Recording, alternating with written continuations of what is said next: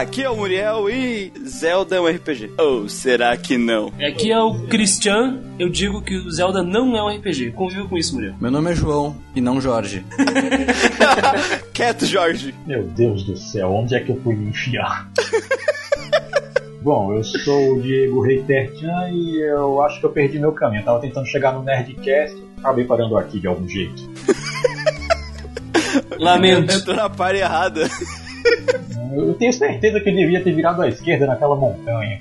Ô, cara, fazer podcast aqui é que nem tocar violão num puteiro em esteio, tá ligado? Meu Deus. Caralho, mas tem nem é tão ruim assim. tu não foi nos puteiros de lá. Graças a Deus. Hoje ah, a gente veio aqui pra definir, não sei se a gente veio pra definir, porque esse é o assunto mamilos da comunidade RPG, mas a gente que é especialista, né, estudados, viemos aqui pra definir de uma vez por todas mesmo o que, que diabos é um RPG, esse gênero aí, que só causa confusão. Ué, cara, é um RPG é fácil, né? É só tu abrir o Wikipedia ali, digitar RPG, que aí o Wikipedia vai dizer, é um role-playing game, né? Um jogo de É, interpretação mas de essa papéis. definição do Wikipedia, ela fode muito, né? porque é usando ela que a confusão começa. É geral pra caralho esse termo. Primeiro, que assim, né? Eu acho que uma coisa que a gente tem que começar definindo, duas coisas na verdade. É que sim, o RPG eletrônico, gênero de videogame, de consoles, de PC, ele veio de uma inspiração, né? De uma tentativa de pegar a- o roleplay, o RPG de mesa, e passar para um meio eletrônico. Sim. Isso aí é óbvio. E uma outra coisa que a gente tem que deixar claro aqui, é uma coisa que causa confusão aí nessa discussão, é que o RPG eletrônico, ele se torna independente do RPG de mesa. Quando a gente teve essa transposição do, do- de, de um gênero de um jogo de tabuleiro para um, pra um jogo eletrônico, a gente teve a criação de um novo gênero, com seus próprios clichês, com as suas próprias características. Né? Ele é independente do que é um RPG de mesa. Até porque é impossível tu transformar um RPG de mesa de verdade num jogo digital, né? É, exatamente, até por isso que a gente fez adaptação, né? Ele, ele se adaptou, até, com muitas coisas que saem de um livro e vai para um cinema e tu tem que fazer uma puta adaptação porque aquilo não funciona no cinema. Pro, pro caso dos RPGs foi a mesma coisa. Só que ele acabou se tornando um gênero próprio, né? Eu acho que é unanimidade, tem alguém contra, tu acha? Não, acho que é isso aí mesmo. Nenhuma objeção. É, tá certo isso. E, só que a gente tem um pequeno problema, né? Esse, esse gênero de, de jogo eletrônico, eu acho ele meio sacana. A gente começa com a putaria de ter duas escolas diferentes do gênero, né? Tem um estilo oriental de RPG e o estilo ocidental, né? O Western RPG, que já, por si só, já são duas coisas praticamente completamente diferentes. Não é, não é praticamente. São gêneros completamente diferentes. Compartilham alguns elementos, mas no final parece outro jogo. Tu vai jogar um, um SNRPG ou um JRPG por motivos completamente diferentes, tá ligado? Tu espera coisas completamente diferentes. É, tu joga, por exemplo, no Western RPG, tu pega umas prostitutas lá no The Witcher e no, e no JRPG tu, tu tem as uh, waifus do Neptunia, que são bonitinhas, tu tem as Ah. meninas do Persona, que são bonitinhas. Eu acho que a gente não deve seguir por esse caminho pra definir o que é um RPG. Outra coisa que eu acho que complica bastante a, a gente definir o que é o gênero, porque é um gênero que a, a jogabilidade em si não define tão bem o que ele é, porque a gente tem RPG que é baseado em, em, em shooter, né? A jogabilidade dele é baseada em, em tiro, em primeira pessoa, em terceira pessoa, a gente tem jogo de estratégia, acho que tem até jogo de luta que é RPG. Sim. O, o Project Crosszone ele é estranho, né? Ele é meio luta, meio tactics, né? Um exemplo, né? É, ele é. o Crowdzone em si é uma mistureba, né? Mas ele, ele lembra bastante Valkyria Profile, né? Nessa questão dos ataques. Eu não acho que chegaria nesse ponto. Tem, a- as mecânicas de Rock Profile são um tanto quanto mais simplificadas com você. Ah, não, com certeza, com certeza. Toda aquela chuva e carnaval de lutas, combos, o Diaba 4 tem o. Até porque o, o Crowdzone ele trabalha muito no timing de tu acertar os horas certas de apertar o botão pros combos continuarem, né? Isso, é um, é um jogo de, de combos, de, de corrente de combos, mais do que luta, no caso, né? Mas vamos falar sobre esse jogo outro dia. Ah, o exemplo que eu mais gosto de dar é o Fallout, sempre, que é, porra, é um jogo de tiro, tá ligado? Ah, Ele é um first person shooter. Mas se tu pergunta pra qualquer pessoa, ela vai dizer que é um RPG, tá ligado? Mesma mecânica sendo dar tiro nas pessoas, em primeira pessoa. Ninguém diz que é um FPS, é um RPG. É, é, é aquela coisa, né? Quando tu joga o, o- um Fallout, tu não tá tendo a mesma experiência se tu tá jogando um Call of Duty, um Battlefield. Mas isso é algo que eu acredito que foi introduzido nos Fallouts mais recentes, porque tipo, os mais antigos era tipo um, aqueles Metal Gear do PCs antigos, agora eu não lembro qual era a plataforma, que é aquela visão toda isométrica de cima, você não podia fazer muita coisa, tinha que seguir meio um stealth e tal. Aí, eu, ao, ao menos eu acredito que lá, pelo, não sei se foi no 3 ou se foi no New Vegas, que eles incrementaram esse, esse estilo de jogabilidade e começaram a botar os elementos, até que quando chegou no 4 ele já era um RPG completo. Mergulhou no RPG, né? Não cite New Vegas. E Não, eu nunca joguei nenhum Fallout, eu só estou citando aqui os que eu conheço. é que se a gente falar New Vegas, a gente vai espantar os leitores. Que leitor? Estão lendo as Que ondas de leitor? áudio. Ah, é verdade, os ouvintes, desculpa, eu estou alcoolizado, mentira. Só nessa pequena discussão nossa a gente já consegue entender o porquê existe essa discussão, né? É, cara, esse aqui é um, um tópico estranho. Acho que nós temos que partir do começo, Muriel. Porque assim, é, é, pra gente conseguir compreender o que é um RPG, a gente tem que entender um pouco a origem do RPG. Né? E por mais que muita gente pense que quando a gente fala de RPG, lembra lá do primeiro Dragon Quest, que é um, um jogo icônico, né, pra história dos RPGs. O RPG mesmo, né, o gênero surgiu, o gênero eletrônico RPG surgiu bem antes do Dragon Quest. Sim, por mais que Dragon Quest tenha sido um divisor de águas essencial para a indústria, ele não é o primeiro RPG eletrônico de longe. E, e uma coisa engraçada, né, Christian, sobre o, o Dragon Quest é que por mais que ele seja um dos pais do que é o, o RPG japonês, é, as principais inspiração deles foram jogos western, né? Sim, Ultima que o diga, né? Se bem que eles, os japoneses nem chegaram a encostar a mão no Ultima, né? O último acho que foi o primeiro, não foi? Me ajudem, vocês que conhecem a história. Foi um dos primeiros. É, ó, a gente tem as origens do RPG lá nos primórdios de, de computador, né? É, aqueles jogos feitos em ACI lá, muito maluco. Aquela máquina de 4 km de tamanho e o povo lá tendo que correr, ficar apertando é, botãozinho de relé pra poder escolher se vai abrir uma, um baú ou se vai bater no inimigo. É, o- o- os caras, eles nem tinham computador em casa, tinha, eles programavam no computador, tipo, da universidade, os jogos. E os caras viviam apagando os jogos que eles criavam, porque estavam ocupando espaço dentro do servidor da universidade. Enquanto eu e o Muriel teve um dia que a gente tava conversando sobre- exatamente sobre isso, e a gente falando já do RPG de mesa, os estudantes da época dos anos 70, que gostavam de Dungeons and Dragons, que foi o primeiro RPG, né, que fundou a base do que seria o Role Playing Game, com base naqueles wargames, eles eram nerds fudidos, como os nós, assim, e eles programavam. Então era comum eles na universidade criarem os computadores, até porque não tinha como ter computador em casa, eles só tinham na universidade, né? Alguns minigames baseados no Dungeons and Dragons, que seriam o embrião dos primeiros eh, RPGs eletrônicos. Infelizmente, esses jogos eles eram apagados, perdidos para sempre nos servidores das universidades. Ou felizmente, né? Porque eles provavelmente eram bem ruins. Mais conhecido aí que sobreviveu, né, que eu acho que já é um pouco mais pra frente, que é o Rogue. Rogue, famosíssimo. É engraçado aqui porque ele foi uma base pra dois gêneros, né? ele foi uma base pro RPG, porque ele tinha, ele era um RPG, só que ele também criou o roguelike, né? Ele é a base do roguelike, né, Jorge? Ele- Que, que eu e o Jorge saímos na porrada porque gosta de roguelike, eu gosto de RPG, mas a gente veio do mesmo lugar. E fica muito claro pelo estilo do, do Rogue que ele surgiu nesse, nesse ambiente total. Ah, o bagulho é feito muito roots, assim, com muito pouco É recurso. muito, muito experimental, muito experimental. É, é dungeon crawling, né? Tipo, a base do RPG, né? Vamos nessa dungeon matar o monstro maligno. E à medida que o cubo lá, o pixel ambulante andava, uma apareciam salas. Né? Numa roupa. É. Acho que é uma roupa.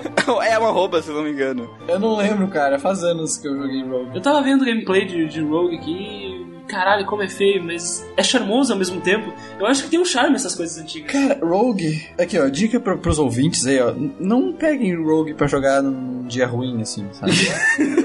o Rogue vai te massacrar, tá ligado? O jogo, o cara, o, o cara que fez esse negócio, ele não tinha noção nenhuma de balanceamento, não tinha noção de design, de, pe- ele não tinha noção de nada. Não tinha nem, nem, nem noção de design pra esse tipo de jogo, né? O jogo é de dos anos 80 pra PC. PC não, pra uma torre de comando universitária, né? É, sim, sim. O que, a gente, o que seria o PC da época, né? Mas temática baseada naquela fantasia medieval, assim, do Dungeons and Dragons, acho que o último. É o Ultima e o outro, né? O Wizard. Wizard. Wizardry. o último, foi, o último foi muito melhor distribuído que o Rogue. E eu acho que ele ficou mais famoso, cara. Acho que é por isso que o último f- tem tanto mais, visibilidade. É, Tanto o o Ultima quanto o Wizard foram, foram jogos que tiveram uma visibilidade grande e que depois de muito tempo acabaram chegando no Japão também, que influenciou os japoneses finalmente a começar a entender o que talvez seria uma maneira correta de transpor aquele gênero de jogo de tabuleiro para um jogo eletrônico, né? Porque enquanto isso a gente tá fazendo o Rogue, os últimos aqui, lá estavam tentando adaptar RPG pro, pro meio eletrônico, só que eles não faziam a mínima ideia do que eles estavam fazendo. né? Quando eles quando eles estavam tentando, a gente já tinha Rogue. né? É, sim. Começaram essa coisa de querer adaptar os RPGs deles. Independentemente da gente aqui tentando adaptar os nossos RPGs, né? Cada Sim. um, cada um tinha os seus isolados, né? Aí começou a, a globalização e tudo mais. E eles, os japoneses aqui. Aí, ô, seus ocidental do caralho, isso aqui é RPG, seus merda. Aí os ocidental, ô, mano, que esses japa estão falando aqui, velho? Isso aqui que é RPG de verdade, Ah, ô. seus lixo. O resumo da história do RPG da quebrada. do É, jogo. e ficou nessa briga pra sempre. Tanto que eu e- continuou com eu e o Christian, assim, nunca vai terminar até a gente morrer. Ah, peraí, essa história da RPG é uma briga de morro. pois é, eu não- eu não conhecia essa parte da história. Cara, a resposta é fácil. Sim. Sim. O, o que eu acho mais engraçado, Jorge, é que os RPG não chega, os RPG tipo esses que a gente citou não chegaram lá no Japão na época, até porque os PCs, os PCs, digamos, os PCs que o Japão tinha, né? E os que a gente tinha aqui no ocidente eram diferentes, né? Incompatíveis. Eu, eu acho que essa é uma das coisas mais importantes, a, a limitação tecnológica, né? Enquanto os japoneses produziam um tipo de tecnologia específico, os americanos, os estadunidenses, europeus, que na Europa também foi um... Sistemas foi- operacionais diferentes. Exatamente. A Europa até foi um terreno bem frutífero para desenvolvimento de tecnologia, assim. Apareceram até algumas coisas que eu e o Muriel, outro dia, a gente estava até comentando sobre isso, e mas não tinha como encaixar. Num dos artigos que a gente estava vendo, tem até um- uma citação do to, Tokihiro Naito, o criador do Highlight, que é um dos primeiros RPGs orientais, que foi contado no livro The Untold History of Japanese Game Developers, volume 2, Volume 2. que naquela época japoneses não tinham uma ideia definida do que era um RPG. Por causa disso, acredito que os criadores usavam a aparência e atmosfera dos RPGs como a base, mas construíam novos tipos de jogos de acordo com as inclinações pessoais. Aí ele cita que no caso dele, ele nunca teve uma chance de usar um Apple II, então ele não fazia ideia o que era o Wizardry e o Ultima. Não, É aquilo, né? Praticamente eles criaram o gênero que a gente conhece como Action Adventure. Bah, pior, né? É porque, tipo assim, é um dos gêneros que mais se confundem na hora de definir o que que é um RPG é o Action Adventure, porque ele não tem elementos do, do RPG de mesa, só que ele tem a atmosfera, né, de uma aventura que normalmente a gente tem num RPG. E tem ação, mano. É, então, tipo, causa essa confusão. Se tu for ver os primeiros é, chamados RPGs japoneses, assim, eles eram bem assim, né? Eles iam, ah, é um RPG, mas é, na verdade é tipo um jogo de aventura e ponto. Tipo, não tem os elementos que a gente tem nos jogos de RPG na época, né? Ocidentais. Tanto que eu acho engraçado que um dos primeiros RPGs que tem na lista ali do cara, japoneses, com elementos do RPG de mesa mesmo, foi um americano que foi só no Japão e viu, porra, não tem nenhum Wizard aqui, é o último, eu vou fazer um aqui. Ah, sim, foi, foi exatamente isso. Mas tem aquela empresa que foi importadora de, de produtos da Apple, que ele tinha acesso aos jogos da, que eram Sim. pra Apple, como Ultima Wizardry. Então eles, a Falcon, né? eles produziram aquela série que é o Dragon Slayer, se eu não me engano. Isso. Que acabou virando esse joguinho que tu gosta aí do, do Legend of Heroes. Legend of Heroes. Sword, Sword and Sorcery, essas coisas assim. O que eu acho mais engraçado a gente citar, né? Porque essa diferença dos PCs, e inclusive a maior parte das empresas japonesas que hoje a gente conhece desenvolvendo jogos de RPG, eles começaram no desenvolvimento do caseiro de Eroge, né? Só pra. Sim, com certeza. Vai deixar claro. Porque o, o, como o kanji, ele, o kanji é um, um- a maneira, né? As letras lá japonesas, letritas, é, é, necessitavam de uma resolução muito maior pra aparecer na tela do que as nossas, né? Ah, sim. E, por consequência, a questão visual dos PCDs, a resolução era muito mais potente, então eles já podiam, naquela época, nos anos 80, desenhar a menininha na tela. Isso aí. E é engraçado a comparação dos jogos da- dessa época nossa e deles, que enquanto aqui eram tipo um, um bonequinho de palito andando um lado pro outro, lá já tinha menininha de teto pra fora nos joguinhos. Sim. Aqui era tudo roots, né, cara? É, Aqui a, a computação, agora um pouco aproveitando que eu sou cientista da computação, né? A, a computação aqui se baseou em o que que, o que, que dá pra fazer com a menor quantidade de recursos possível, né? A gente não tinha essa a, a maior preocupação não era fazer ter mais capacidade de fazer coisas, era mais fazer coisas com cada vez menos. Quanto mais pudermos usar os binários para passar informação, melhor. Então, é isso aí, cara. A gente vai ter processamento gráfico de.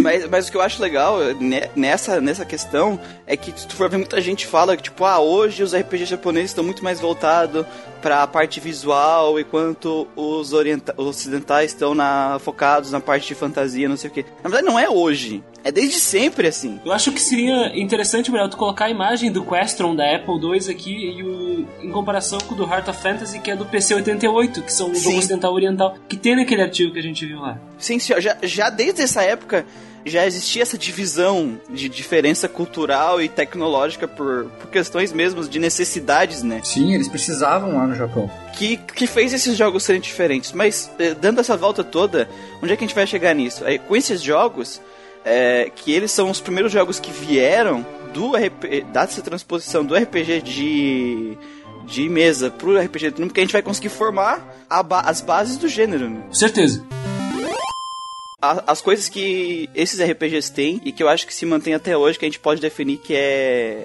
é uma característica do gênero. A, a questão do level e o, o, conceito do level e o que é o subir de level, né? Que eu quero dizer, porque a gente tem muitos jogos hoje que o personagem evolui. Isso não significa que é um RPG. Mas é uma característica de RPG. Mas eu acho que as pessoas têm, elas não conseguem entender a diferença do do sistema de level de um RPG, o significado dessa diferença pro jogo, entendeu? Tanto que até um site lá de o, o Credits, né, um canal do YouTube, ele fala de jogos que tem sistema de level, só que tipo assim, o que, que, é o sistema de level de Call of Duty pra um, pra um RPG, né? A importância dentro do jogo daquele sistema. É, cara, eu imagino que, que tem muita gente que olha assim, ah, tem nível, tem espadinha, é RPG. Essa questão do nível, ele, ele faz ele faz link para mim com outra parte que é muito importante do jogo, que para mim é uma definição do que tanto para RPG de mesa quanto RPG eletrônico, que é a ficha do personagem. Atributos. É, a ficha do personagem eu digo os atributos e habilidades dele. Basicamente, ela, ele vai definir o que, que é a, qual é a capacidade daquele personagem. E ela tem uma influência total no jogo. A, a, aqueles números, elas influenciam completamente no como aquele personagem vai jogar e o que, que ele é capaz de fazer. É, o que, que tu pode e o que, que tu não pode fazer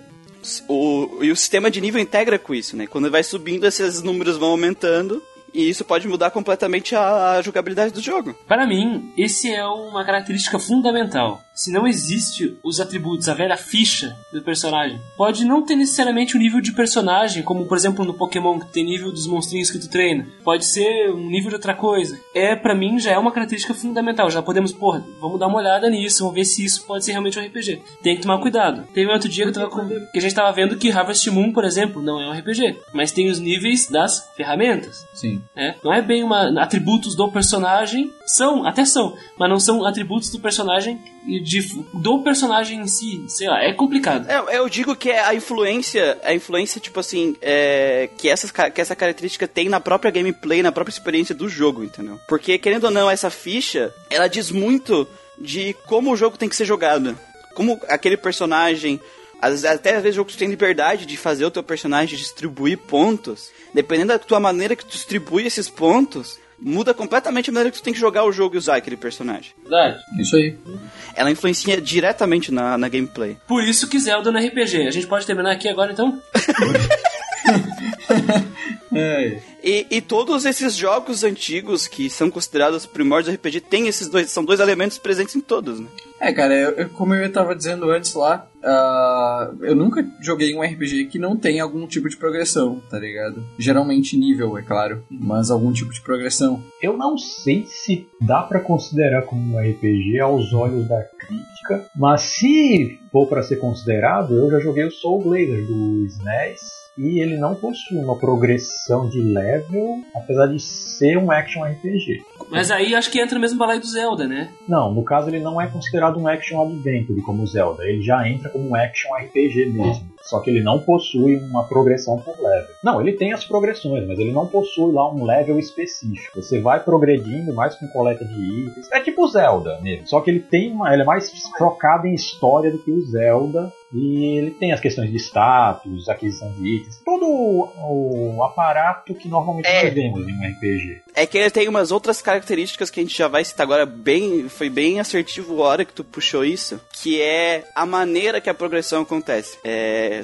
e uma, uma característica que Soul Blazer tem, e que muitos RPGs têm, é a famosa XP, que é a progressão através de tu ganhar experiências por, pontos de experiência por fazer determinada ação, que normalmente é tu matar criatura, né, na maior parte dos tempos. E essa experiência não é pontos de skill, não é nada disso. É uma. É. é- ela, é inter- ela é interligada diretamente com aquela ficha que a gente falou. São todos os elementos interligados. né? Mas aí a mecânica para usar esse XP vai depender muito do estilo do jogo. Né? Você pode ser como Claro, Soul claro, Blazer, mas- que vai seguindo É, mas é que, é que Soul Blazer já é um jogo dos anos 90. Né? seria. É, a, gente, é, a gente tem aí mais de 30 anos de RPG, então vai ter uma evolução, mas é, a gente tá te- tendo que definir primeiro as características do, da época, né? O que, que foi que esses jogos. esse- qual foram as características que esses jogos criaram? Sem falar também que vai ter um, uma figura que vai influenciar a outra, né? Sim, claro. Um Zelda surge, pronto, tu vai ter clones de Zelda. Tem um Dragon Quest, clones de Dragon Quest, clones de Pokémon, e assim por diante. Depois que saiu os primeiros RPGs, o pessoal já parou de. Uma próxima geração já não faz RPGs tão focados na inspiração do RPG de mesa, e sim nos RPGs que eles jogaram. Já, já, é, já muda completamente a- o paradigma de como criar um jogo né, nos anos 90. Muitas pessoas criaram jogos pensando na experiência que eles tiveram jogando Dragon Quest, Final Fantasy, Wizard, os últimos. Mas vocês acham que isso quebra a essência do RPG? Não, é uma evolução. Como qualquer gênero, ele evolui ele muda. Pega o Undertale como exemplo. O cara não se inspirou no Modern. A, a- a questão é que os elementos estão lá, eles estão presentes, esses elementos, esses elementos clássicos que vieram da RPG de mesa, que, que fazem parte do da gameplay, que influenciam na experiência do jogador, que eles não são só elementos que estão lá como um adicional, como muitos jogos que têm elementos de progressão, mas eles são adicionais. Eles não são o core do jogo. Com certeza. Então já podemos definir um, um dos aspectos de um RPG. É que a progressão faz parte do, do- do centro, do coração do jogo. Sim. É uma característica que vale tanto para os jogos japoneses quanto os jogos americanos, né? tanto os jogos ocidentais quanto os orientais. Essa é a característica, não outras. Essa. Tá bom. E aí eu acho que o a partir daí, cada escola já vai ter características completamente diferentes. Eu não consigo pensar um outro ponto que a gente consiga interligar os dois, além disso. T- Tirando elementos, assim, muito... É, muito, tipo, aleatórios que não são parte desse, desse do core, né? A gente tem que pe- pegar o core mesmo. Eles têm os mesmos clichês, assim, que é aquela coisa de, de fantasia medieval, né? Coisas assim, mas isso não é, É, mas regra, é a não temática, core. né? Eu Não... acho que a única mecânica que eu consigo enxergar além disso que seja parecida deve ser a forma como eles manipulam equipamentos. É, mas mesmo assim é, é, é muito diferente, porque se tu pegar até os, os primórdios dos RPGs, o- o- o- os RPGs ocidentais, desde o começo, eles tinham essa visão de dar liberdade do jogador criar um personagem, escolher uma classe pra ele, escolher os atributos, escolher os equipamentos. É, o RPG ocidental ele tem essa de, bom, o, o personagem é tu, tá ligado? Tu não é, não é que nem no JRPG, ah, o personagem é o Cloud, tá ligado? Tu é o Puppet Master, tu controla eles, mas tu não é eles, tu não é esse, esse- esses caras. Tu até tem jogos que, eu, com, que é o protagonista silencioso japonês, que teoricamente é pra você ser ele, mas sendo bem sincero, não chega nem. Pra mim não, não existe imersão ali, pra mim não chega nem perto do que os RPGs É ocidentais. o mais próximo que os japoneses conseguiram chegar, assim, eu acho, de self-insert. E eu acho que essa, esse ponto inicial lá deles, de ter um jogo mais visual, ou de, no começo os RPGs serem mais um jogo de aventura, com uma historinha, com personagens, do que um, o, o RPG de mesa, o roleplay mesmo, influenciou muito a questão da, dos jogos deles serem mais focados numa narrativa, como o próprio Jorge falou, de tu controlar os, os personagens e assistir aquela história, né, tu ser um espectador daquilo, do que tu ser um cara que tá descobrindo Os- aquele os mundo. RPGs western, né, ocidentais, eles te convidam a participar daquele mundo, né, daquela coisa, a se expressar naquele, naquele mundo de fantasia, explorar ele e tal. E o JRPG, ele te convida a assistir essa ótima, esse, esse drama, né, a história de um grupo ou do,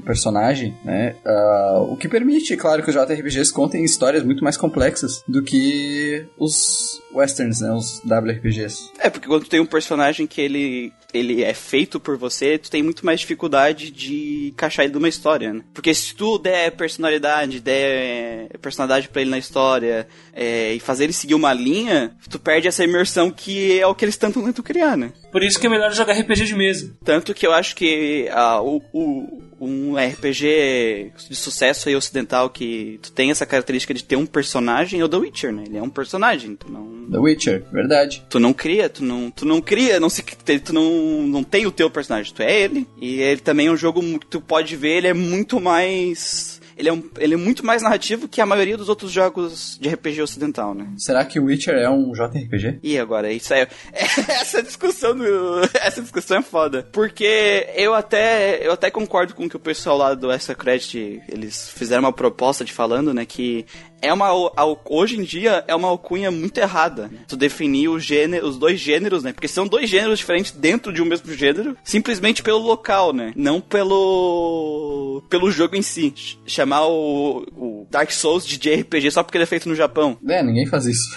é, né? Pois então. Então, eu acho que é muito mais pelo o que o jogo é do que pelo local. Claro que antigamente os jogos desse jeito eram feitos só no Japão, os jogos desse jeito eram feitos só no, no aqui porque o mundo não era tão globalizado globalizado, né? Então na época eu acho que fazia sentido, mas eu acho que já são termos que a gente tem que repensar. Não, eu só queria comentar que acho que a palavra globalização ela é realmente importante nessa, nesse diálogo, porque no momento que um lado começa a ver o que o outro faz, nós temos influências que são trocadas entre eles. Com certeza. Claro. Então tu tem um Final Fantasy VII aí que fez sucesso mundial e todas as empresas ocidentais falaram, opa, o público tá comprando isso. Da mesma forma que um RPG ocidental, um Dragon Age, um Elder Scrolls faz sucesso aqui, os japoneses olham, olha, tem características aqui que são interessantes, sabe? E assim por diante. É intercalável. Acho que não. Esse negócio, exatamente, por geografia mesmo, não funciona mais. A gente teria que Tanto, né? fascinar isso. Tanto que usando esse exemplo que tu deu, a gente vai ter, por causa dessas influências, a gente vai ter jogos, por exemplo, como Dark Souls, que é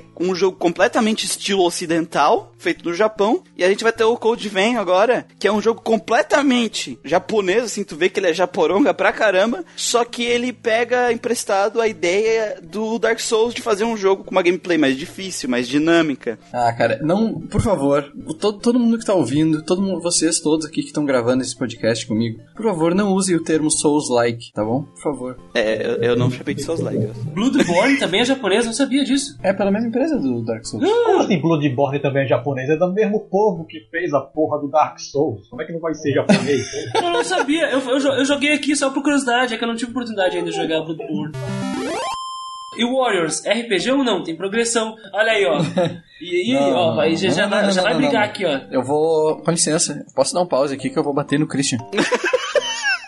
Ou tu diz a série Warriors? Daqui a pouco Dynasty Warrior RPG. Então, eu, a gente, depois a gente vai chegar lá na- nas nossas listas de que a gente selecionou alguns jogos pra, pra ver o que, que o mercado dizia.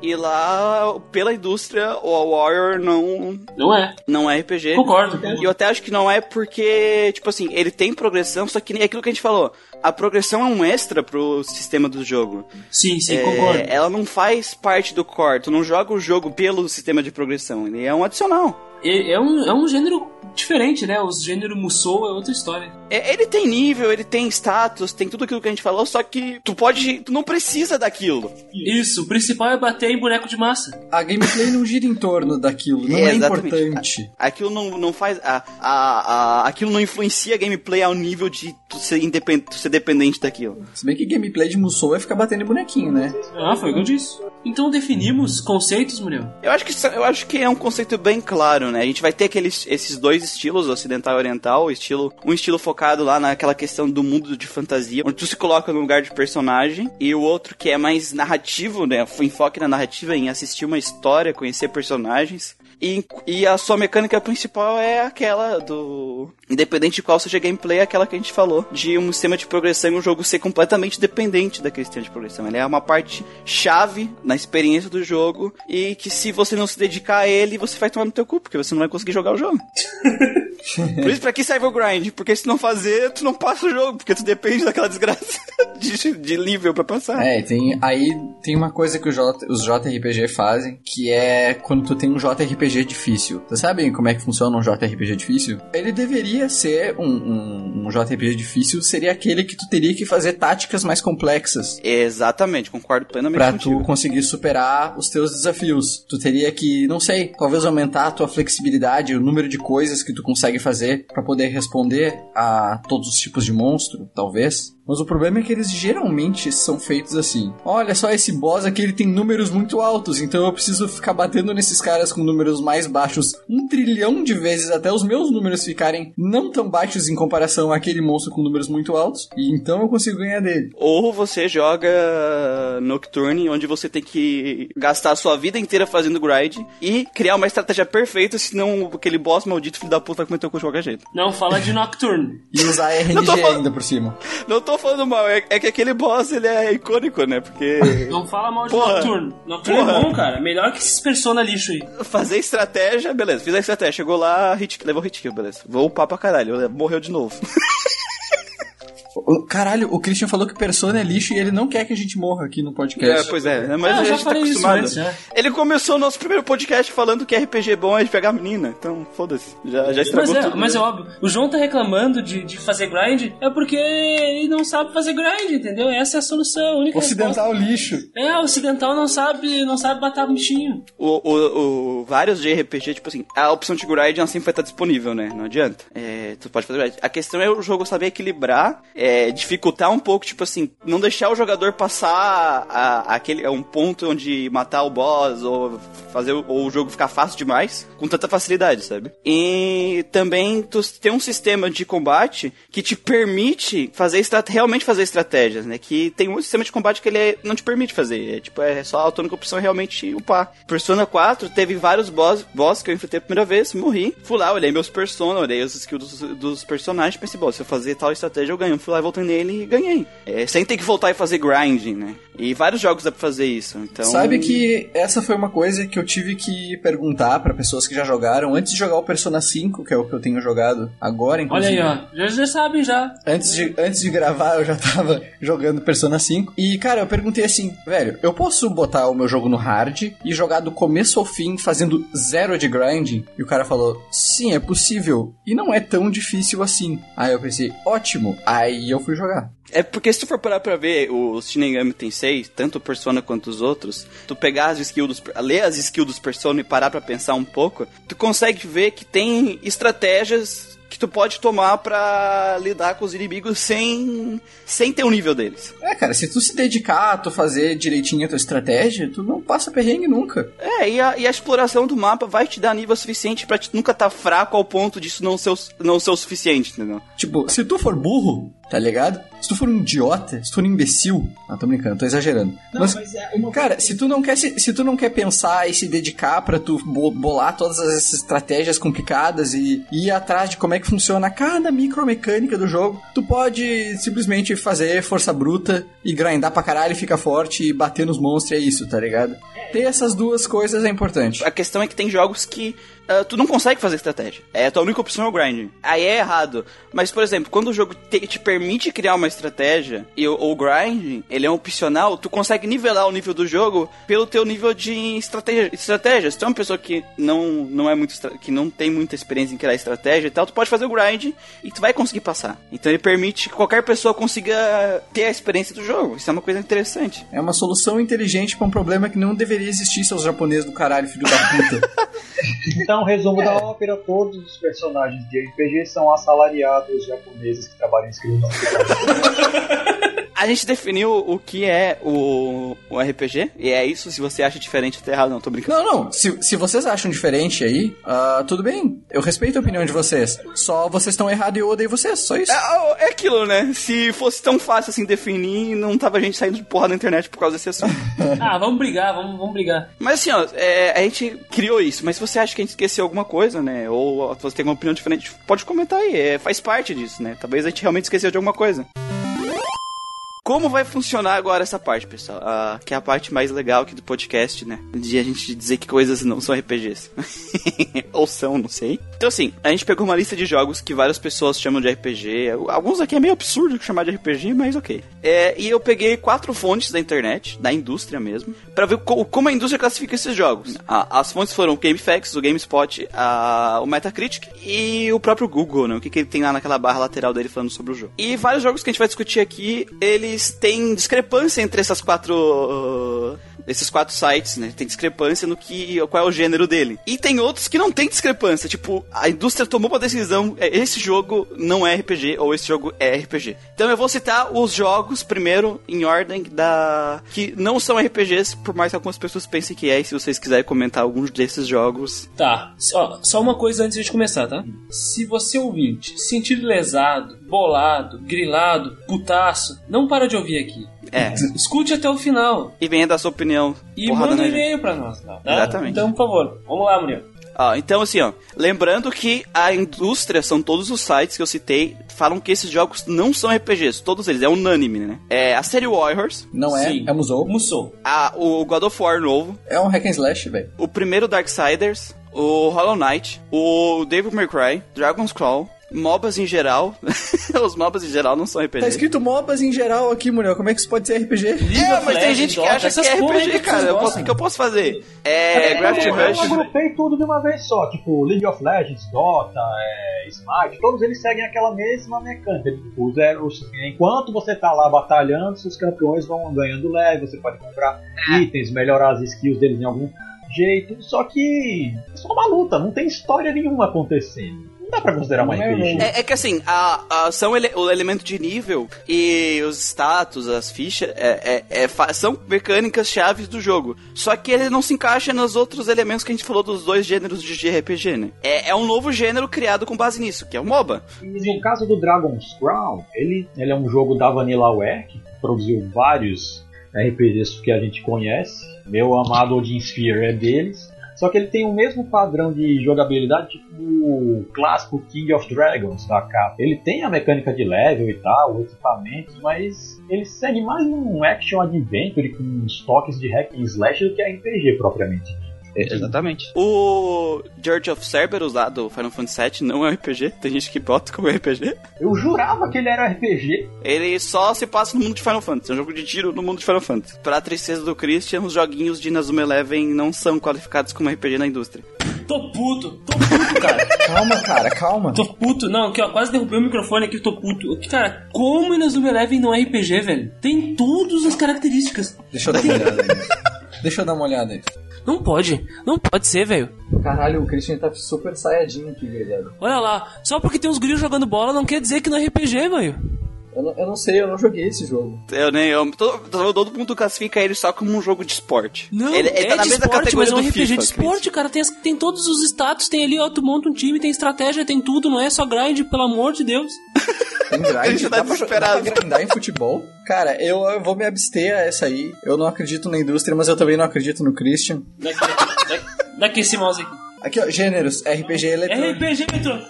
Ah, Tá, se o tá. Google, o Google diz que é RPG eletrônico, então eu vou confiar no Deus Google.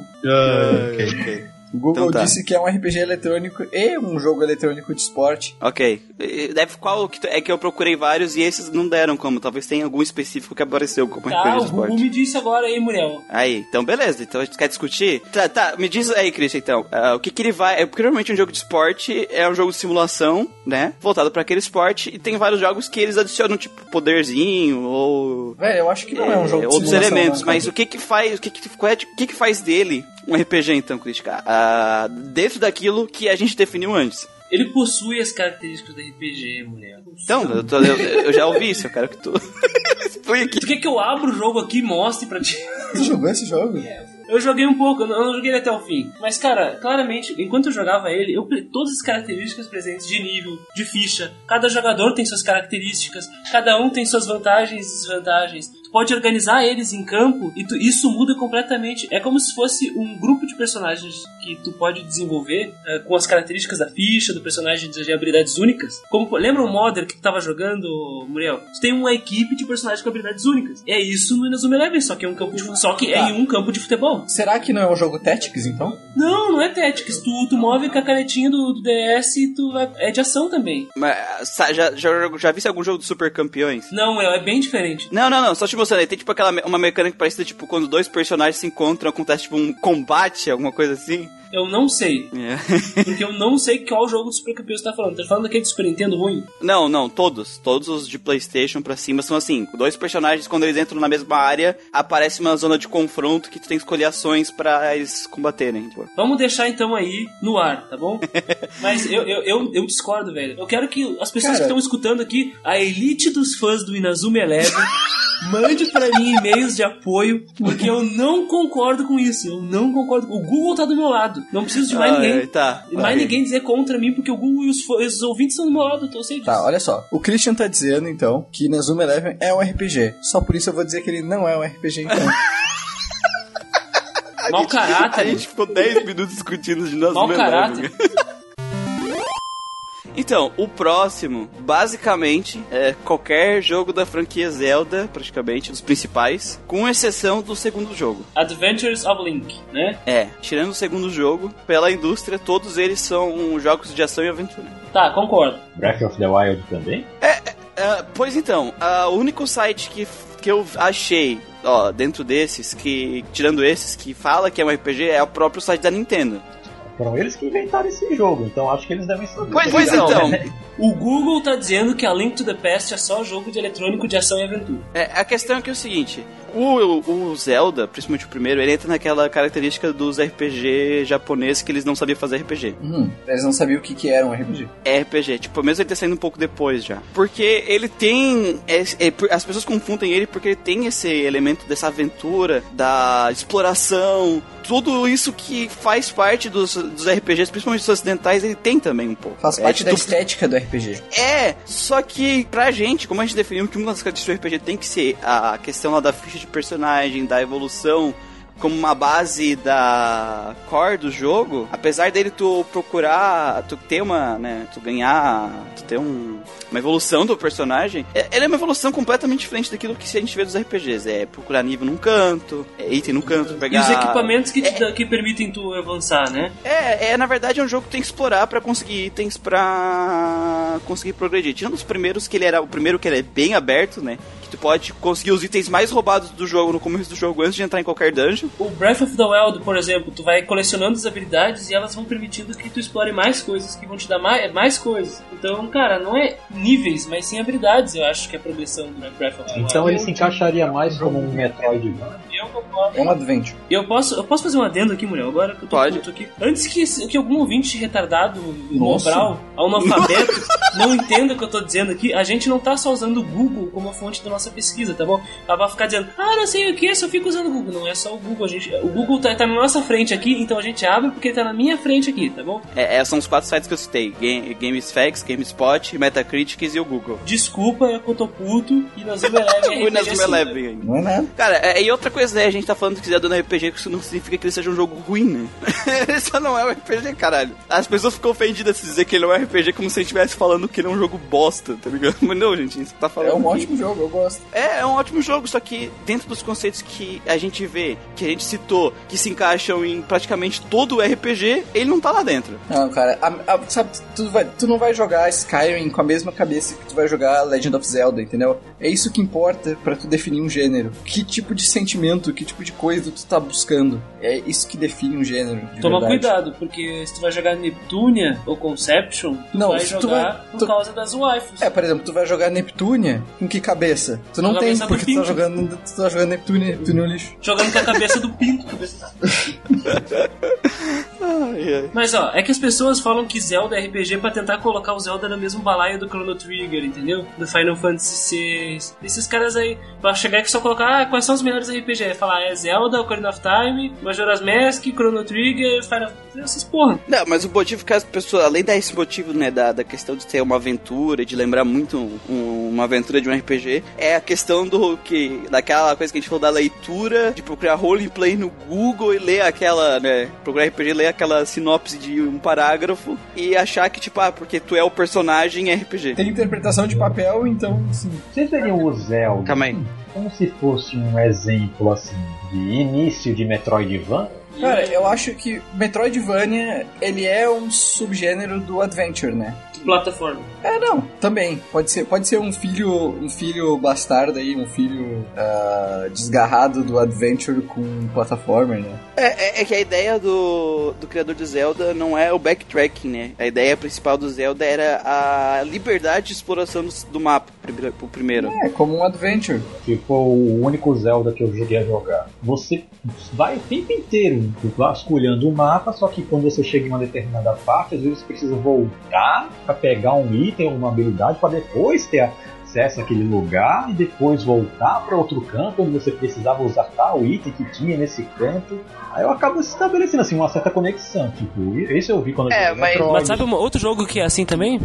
Dragon Quest. Dragon Quest faz a mesma coisa. Só que a, a questão do Metroidvania, que eu acho que é, que é diferente, é que normalmente, ou pelo menos os- quando eu joguei Zelda, eu tinha uma noção mais ou menos pra onde eu tinha que ir. E a maioria, e a questão da exploração é mais uma questão opcional que o jogo te, te- o jogo te dá a liberdade de explorar, porque ele tem muitos itens extras. Tipo, tu sabe que tu tem que ir pra onde tu tem que ir. Tem até, eu acho que é, é o Link of the Past, tem a numeração dos lugares pra onde tu tem que ir no mapa. E o Metroidvania, ele tá pouco se fudendo pra ti. Ele te joga no meio do mapa e a exploração é obrigatória, tu não tem escolha. Tu não sabe pra onde é que tu tem que ir nessa desgraça. Te vira, não, é pra, não é pra ser um passeio no parque, sabe? Ele é pra ser um lugar complexo de se navegar e lembrar das coisas e saber se, se localizar naquele mapa é uma, é uma habilidade chave que tu tem que ter pra jogar um Metroidvania. Mas realmente, cara, o hater ele tá falando a coisa certa. Sim. é por esse caminho mesmo que, que sai um Metroidvania. Zelda, por mais que os novos tenham alguns elementos, ele sempre teve elementos de, né, de evolução de personagem, tem outros jogos que tem muito mais elementos de evolução de personagem, e esses não são, as pessoas nem discutem se é RPG, né? Inclusive, tipo, o Dave May Cry God of War, tu ganha, tipo, um- algum tipo de experiência por derrotar os inimigos, e aí com essa experiência tu compra novas habilidades. Tipo, é muito mais próximo da, da, da ideia de evolução do RPG do que o Zelda, né? Que é tu achar um item no cenário. E tu interpreta o personagem. É, é, então, tipo, sei lá, não. Pra mim tá longe de. tá longe, tá longe. Uma coisa que. Eu não, eu- se eu não me engano, foi o Eiji Aonuma que falou na época que estavam produzindo o Breath of the Wild, o último Zelda que saiu pra Switch e Wii, que ele. Isso aí tem a ver com o que vocês estão falando. Existem quatro dungeons muito importantes. Que são aqueles robôs, né? Que, apare que até um deles aparece no trailer. E eles tu pode explorar em qualquer ordem. Tu tá disponível explorar qualquer ordem. Tu não tem uma. Que nem nos RPGs de, de progressão de nível, por exemplo, que tem, existem áreas nesses que tu precisa daquele nível para acessar. Não, não importa a ordem. O jogo feito para tu acessar em qualquer ordem. Isso é interessante. Tem a ver com o estilo de progressão do Zelda, que é bem específico, que é com os itens, com as habilidades. Exatamente. É, é um jogo fantástico, só que não é RPG. Pronto, próximo. O problema é que a gente tem um Zelda que todos eles dizem que é RPG. O Adventures of Link? O Adventures of Link ele é considerado um RPG por todos esses sites que a gente citou aqui. Tá, mas ele é RPG. Ele é um RPG. Ele. Primeiro que ele é completamente diferente de tudo isso que a gente falou de Zelda, né? Primeiro que ele é side-scrolling, já começa aí. Aham, bem diferente do normal.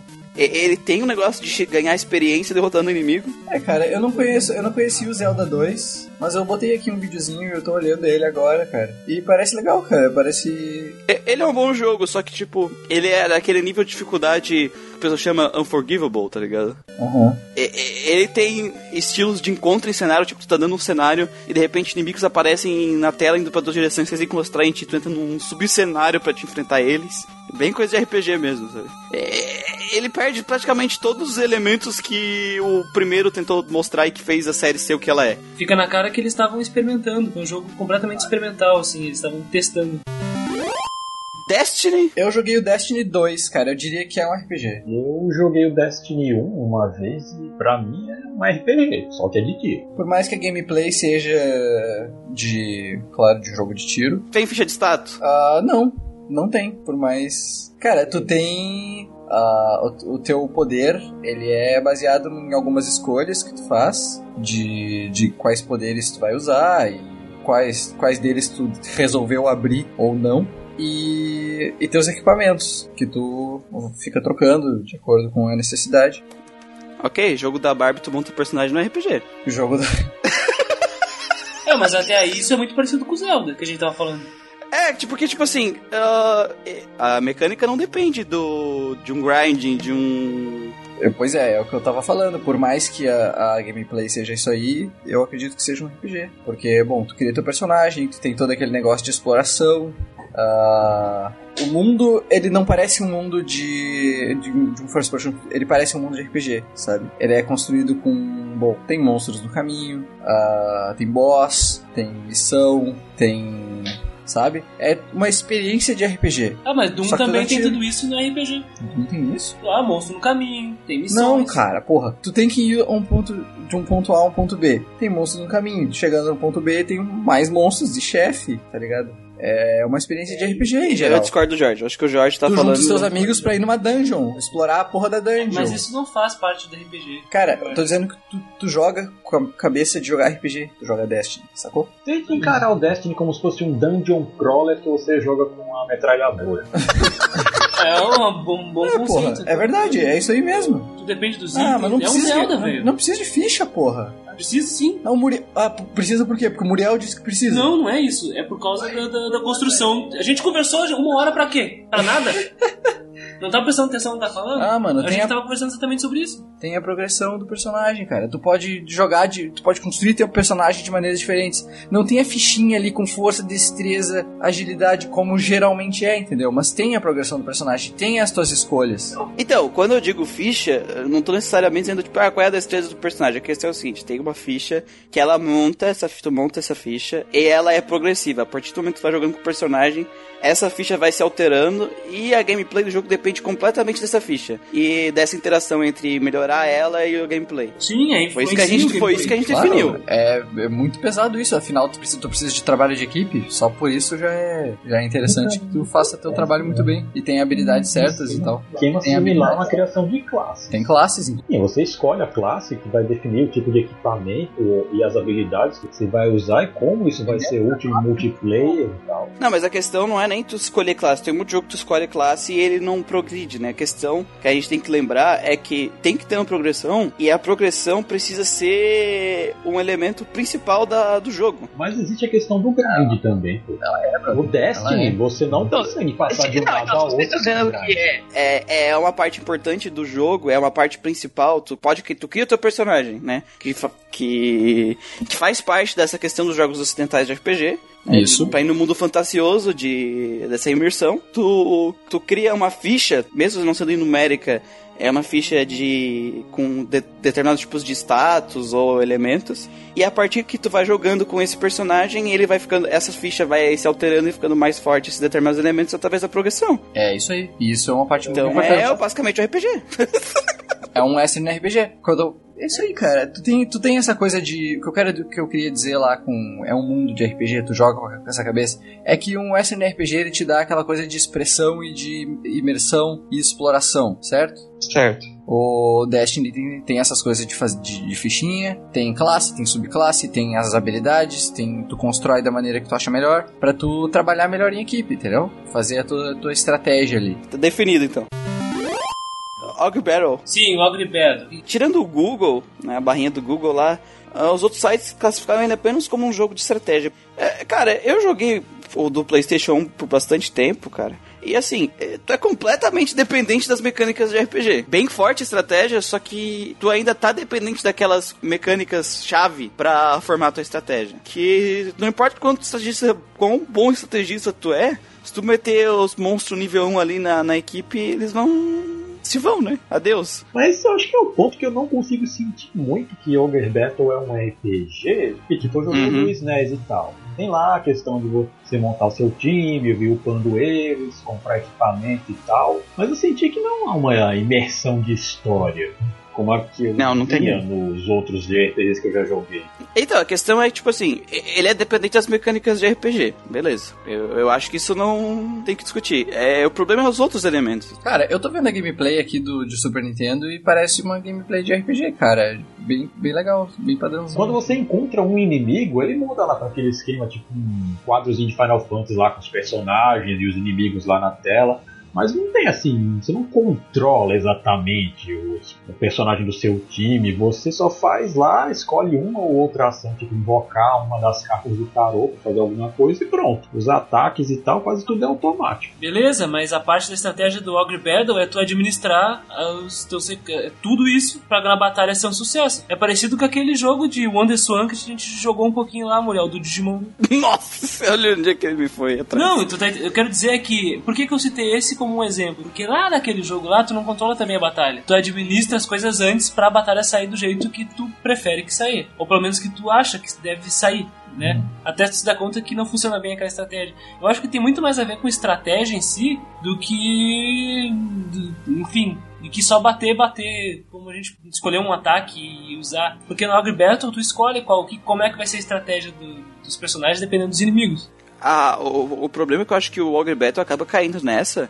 Prime- Porque se tu for balancear ele, ele é, ele é muito tipo no meio do muro entre um RPG e um jogo só de estratégia. Sim. Porque, tipo assim, ele não é um jogo só de estratégia porque ele tem uma caralhada de elementos de RPG, ficha de personagem. Tem todas as fichas. É, os personagens são divididos por classe, ele tem tudo isso que a gente definiu lá no começo. 90% da gameplay é focada em jogo de estratégia. É, é um- eu acho que é um dos jogos mais complicados aqui de colocar se é um Não, RPG vai ser os não. dois, porra. Já pensaram nisso? Fala? RPG eletrônico de estratégia. É, mas tipo assim, tu tem RP outros RPGs eletrônicos de estratégia, os elementos de RPG estão, sei lá, pra mim eles estão num nível muito mais acima dos elementos de estratégia dentro do jogo. Mas Então- eles não precisam ser necessariamente iguais, mulher. Não, eu tô, tô. Por isso que a gente tá com essa discussão aqui. É que Ogre Battle, ele criou essa mecânica direito, isso que não existia, né? Eu acho que a coisa mais próxima disso é o Nobunaga Ambition.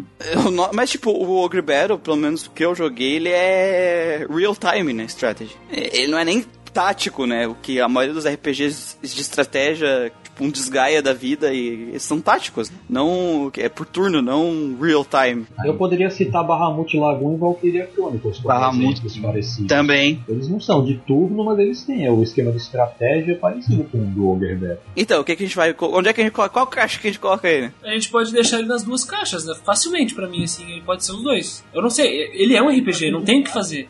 Eu não joguei, cara, mas o pouco que eu tô vendo aqui, eu acho que ele é um jogo de estratégia. Só de estratégia. Eu acho que se for pra botar em uma das caixas, É que, tipo assim, ele pode ser um jogo de estratégia que pega Pega elementos de RPG. Que nem vários outros jogos de ação que pegam elementos de RPG. sim. Não Mas necessariamente os elementos da RPG são fundamentais pra tu ter sucesso É, também. é. E aí? Não são só elementos. Só que nem o Retertian falou, né? Se a gente for tentar categorizar ele entre RPG ocidental e RPG oriental, tu também não consegue colocar ele lá. Ele é muito singular. Eu acho que ele tem que criar. É igual colocar numa caixa nova. Uh, Ogre Battle RPG. É, é estratégia. é- é, eu acho que RPG eletrônico de estratégia e fim de papo, assim, pra mim, sabe? Beleza.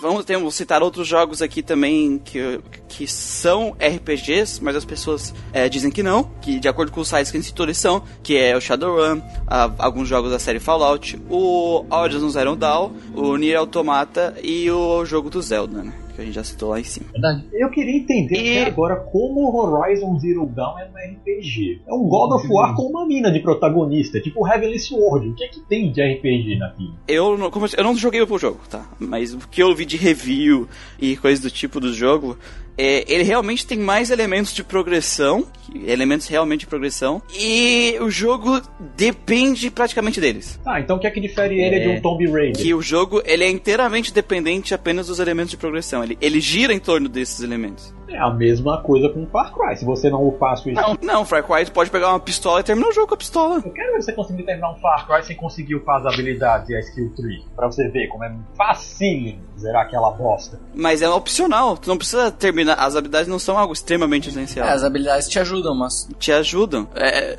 não é core, não é o elemento principal do jogo tu fazer o upgrade das habilidades. É uma coisa a mais, que nem caçar, que nem todos os outros elementos que o Far Cry tem. Ele pegou um monte de coisa e jogou lá dentro do jogo. Tu pode fazer o que tu quiser. O Far Cry, a ação, o elemento de ação e aventura é muito mais importante dentro do jogo do que o resto. Eu tô com uma caixa de Horizon aqui na mão, porque aqui no João tá com o Playstation aqui, e ele tava jogando Persona e tem uma pilha aqui que tem o Horizon. Aí eu peguei aqui pra procurar alguma coisa. E cara, não tem nada. Eu fui abrir a caixa pra procurar aqui o famosíssimo manual e tem um panfleto aqui que não serve pra nem limpar a bunda. Assim, ó.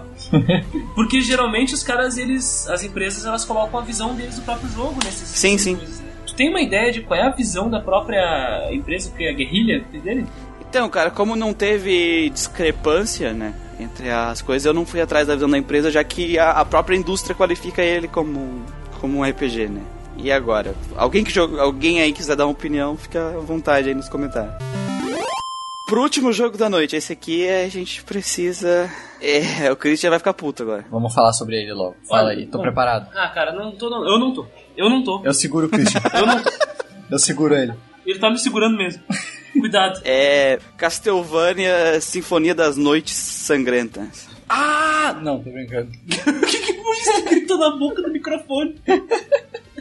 Então, cara, tipo assim, eu recentemente joguei ele pra, pra, gente, que a gente tá com uma gravação aí agendada pra ele. E é a minha visão, né? Muitas pessoas falam, ah, ele adicionou elementos de RPG pra franquia. Meu filho, ele tomou um banho de RPG nessa merda. cara, é, é um jogo que é o Metroidvania, né? Eu acho que é um dos Fundador. dos fundadores do Metroidvania e do gênero, só que assim, é, ele tá entre é, Action Adventure, que é um side-scrolling, ou um jogo de RPG de ação com elementos side-scrolling. né? E cara, assim, ó, eu não acho que um jogo de ação de side-scrolling principalmente por outros Metroidvanias que, a gente, que eu joguei que não tem, que não são RPGs, normalmente a tua progressão é impedida apenas por falta de uma habilidade ou item pra passar naquela região. Uhum. No Castlevania, tu sente uma outra limitação, que é o seu nível e seus status não são fortes o suficiente pra essa área. Esse inimigo vai arrancar 90% da sua vida com tapa e você vai tirar um de vida dele. Aí entra a questão de você ter que fazer um farming de- pra pegar alguma arma específica, você tem que grindar o level. Isso já é uma O, o, o elemento de. Como o Hater já falou, o elemento de, de. que a gente citou, de a ficha de personagem, tá aqui. O nível tá aqui. A questão de ganhar experiência e derrotando os inimigos tá aqui. E a gameplay, por mais que ela seja uma gameplay de ação variada, que é o ponto forte do jogo. E que, sim, você talvez possa derrotar os inimigos sem, sem upar, sim, só que você vai tirar um de vida do inimigo que tem 100, tem que bater 100 vezes nele. Olha só, cadê, cadê o cadê explora sentido de exploração e expressão nesse mundo fantástico? Tem nesse jogo? Tem. No castelo, do Drácula. Ca- Tem a história narrativa do grupo? Tem a narrativa do Alucard. É, ela é bem simples, mas tem a narrativa, inclusive, ela tem dois finais dependendo do- se tu faz uma certa coisa ou não. Então, dependendo se tu explorar ou não o cenário. Ô, Muriel, me, me, me corrija aqui. É o castelo do Drácula nesse aí, né? É o Castelo do Drácula. Tá, mas o castelo do Drácula tu não já viu no Castlevania 1? É que nos outros Castlevania o jogo era linear, era por fase, né, Christian? Que o castelo tá inteiro interligado. Tá, tudo bem. É que o Koji Garashi assumiu, né, nesse jogo, né? É que até É, o é o Igarashi. do Symphony of the Night, Castlevania era essencialmente um jogo de plataforma. Ah, quando o Igarashi entrou, ele acrescentou essa visão dele, mudou todo o estilo de jogabilidade, além dele ser uma, pla- uma plataforma, que ele tem os próprios elementos lá, que nem os outros Castlevanias, ele colocou esse todo esse, como que eu posso dizer assim, ele incorporou todos os elementos que necessitavam para você montar um RPG e colocou na roupagem do Castlevania. É, inclusive, Richard, outra coisa que tu falou que era importante, o jogo tem o negócio do drop de item derrotando os inimigos, né? O drop aleatório, né? Que também é uma coisa bem presente. Cara, eu, cara, eu- esse jogo ele não foi feito na época que a galera queria deixar o jogo mais longo, aí eles ficavam enchendo de, de linguiça o jogo. Não, cara, pior que não. É que assim, ó, ah, é, a, a série precisava de um de um ar novo. Na época, né? A série tava passando por problemas. E aí trouxeram um outro diretor, foi ele que fez, se não me engano o diretor saiu da Capcom, o diretor, o diretor inicial da série, né, o criador, da Konami, é, desculpa. E aí ele entrou e ele trouxe toda essa visão que a gente falou, diferente. E assim, se ele fosse, ele, ele tem aqueles elementos, ah, tu procura, tu ganha upgrade procurando item do cenário, sim, só que isso é opcional, porque tu ganha uh, MP e HP upando o personagem também. Hum. Então, tipo assim, só que se tu não fazer o, o, na, o grind, tu vai tomar no cu. O, o, jogo te limita a. Por mais que tu seja um excelente jogador de jogo de ação, ele vai te limitar pelos elementos de RPG, porque ele é dependente da ficha do personagem, do que que tu tá equipado, porque tu tem escolhas de que tipos de arma tu quer equipar que muda a maneira que o Alucard ataca. Tu tem vários elementos que a gente citou no de RPG aqui dentro dele. Ô, Muriel, me responde uma coisa. Tu não jogou esse jogo, né, João? Não, não joguei não. Mas tu jogou Dust, né? Claro. Dust tem as mesmas coisas, Castlevania. Só não tem o castelo gigante que a gente fica dando rolé para sempre nele, vendo a mesma sala para sempre, tentando dropar um item. Eu, eu, acho que a única diferença é que o, o sistema de equipamento de, do Castlevania é mais complexo que o do, do Dust. Dust. No caso, a gente tá falando do Dust Elysian Tale, né? É, sim. É, tu equipa escudo, tu equipa espada, tu equipa capacete, tu equipa armadura, tu equipa acessório. Cada um com seus efeitos diferentes para enfrentar tipos de inimigos diferentes. A, a, a, questão é, tipo assim, o jogo, ele tem todos os elementos de momento que a gente conhece pro Metroidvania, só que o RPG que tem nele é, ocupa uma, uma, parte muito grande do jogo. Pelo menos foi isso que eu senti. Eu senti que eu tava jogando um RPG. Hum, isso é muito importante. Isso que tu eu senti é que eu precisava importante. fazer as coisas que normalmente eu preciso fazer no RPG. Isso, é, isso que normalmente que tu... eu não faço em outros Metroidvania. Só porque tu falou isso eu vou dizer que é um RPG. Mas convém lembrar também que do Symphony of the Night, assim, todos os Igarashivanias, como ficaram conhecidos, eles não. É, Igarashivania, melhor, melhor gênero. Eles não têm só o esquema de seguir o RPG, ele também tem os outros modos secretos que são. Tipo, você encerra o jogo uma vez, aí você bota lá o nome de algum personagem ah, que sim, você quiser, e ele abre o modo Metroidvania puro. Tipo, no Symphony of the Night você tem sim. modo pra jogar com o Richter, no Portrait of Ruin você pode jogar com a Maria e o Richter também de novo no. Acho que é o Area of. Não, o Dawn of Sorrow, aliás. Você pode jogar com um grupinho de. de tem o Alucard, tem a Yoko, todo mundo lá. E nesses modos você não tem acesso a itens, você não tem acesso a upgrades, nem magias. Ah, sim, mas é um Game Plus, né? Um adicional ao jogo. Então, mas ele, ele também oferece a experiência de você pegar e jogar ele com claro. Metroidvania puro. E quando tu joga de, desse jeito, tu vê a diferença que é, a diferença que faz aqueles elementos de RPG dentro do jogo. Diferença absurda, porque o jogo fica realmente mais difícil. Você não tem a opção de você aumentar o level do seu personagem da mesma com a mesma eficiência que você teria com o Alucard ou qualquer que seja o personagem principal do modo principal de jogo. Você não, não ter acesso a equipamentos faz com que você não possa infligir algum status negativo negativo ou que você não possa se proteger de um status negativo. Isso tanto dificulta o jogo mesmo como acaba influenciando no, na sua experiência. Você pode achar que é mais frustrante ou pode achar que é mais recompensador. Mas, mas o que eu acho interessante de falar isso é que claramente é outro jogo. Mesmo dentro do jogo, no momento que tu tira os elementos de RPG, ele vira outro jogo. Completamente diferente. A maneira de tu jogar ele muda. Tem que jogar de outro, com outra perspectiva. Pô, aí sim, cara. Então é RPG, mano. Eu tô convencido aqui. Eu nunca joguei esse jogo, eu tô convencido. Tu, tu ia gostar desse jogo. É tua cara. É? É, porque, tipo assim, ele tem o grind, mas sabe, tipo é, não é aquele grind tipo, ah, eu tenho que ficar horas. Eu não precisei ficar horas aqui batendo no mesmo inimigo, indo e voltando. Não, você pode não grindar, mas tipo, se você quiser uma arma específica, você tem que grindar um inimigo específico. Ah, é, sim. Ah, exatamente. Aí tem aquela coisa maravilhosa de RPG, tipo, ah, a chance de cair esse item desse inimigo é 0,2%. Dá pra enfrentar na mão, vai na mão. eu não sou. Vou descer o braço nesses bichos. Ah, eu sou o Drácula, eu sou. Vem na mão, viado. Desce daí. Eu imagino a, a como deve ser lindo você lutar contra o Galamoth só usando as mãos. A maravilha que deve ser. É, pois é, já vi gente vencendo, vencendo boss de Bloodborne só no soco. Eu não vi gente vencendo Castlevania só no soco. Temos que achar aí. Bom, então o João disse que é um RPG e, e eu vou dizer que não, porque o João disse que sim. concluiu, né, o podcast. Definimos o que é um RPG, ou não. Nunca, a, gente, nunca. a gente mais se confundiu aqui do que definiu alguma coisa. Não, mas como a gente falou no começo, é realmente uma definição difícil. É, muitas pessoas vão ter opiniões diferentes, o que é normal. É, mas uma coisa positiva que toda essa dificuldade de definir o que ele é traz é que ele traz uma variedade gigante do que, de jogos que ele entrega. Sim, a gente joga Zelda 2. ah, te peguei, te peguei.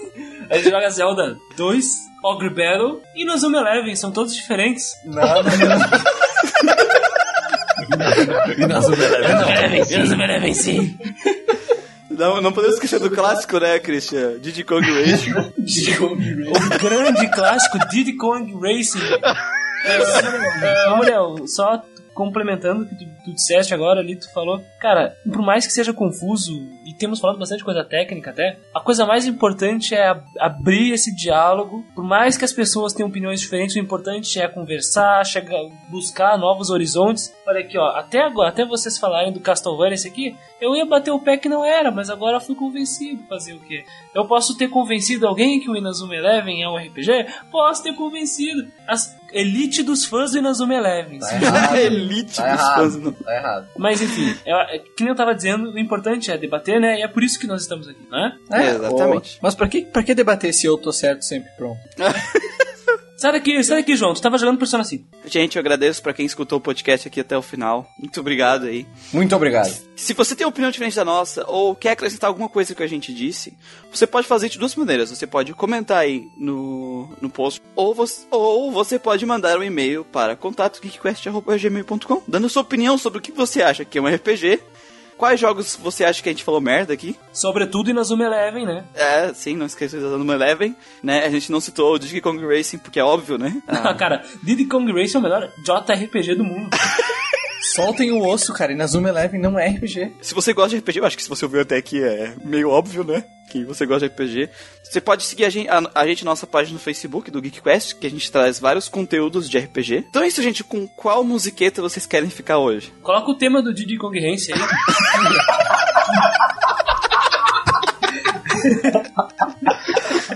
Pode ser, acho que isso é bom. Então fica aí com a temática, a música temática de Diddy Kong Racing, o melhor de RPG de todos os tempos, acima de Chrono Trigger e Final Fantasy VII. Isso. Maior RPG do mundo. Agora. Diddy Kong... Não, sim, o Diddy Kong Racing é Vai melhor. tocar o tema do maior RPG do mundo. Tchau, pessoal! Tchau. Tchau. Ai, meu Deus. E Eleven é RPG sim.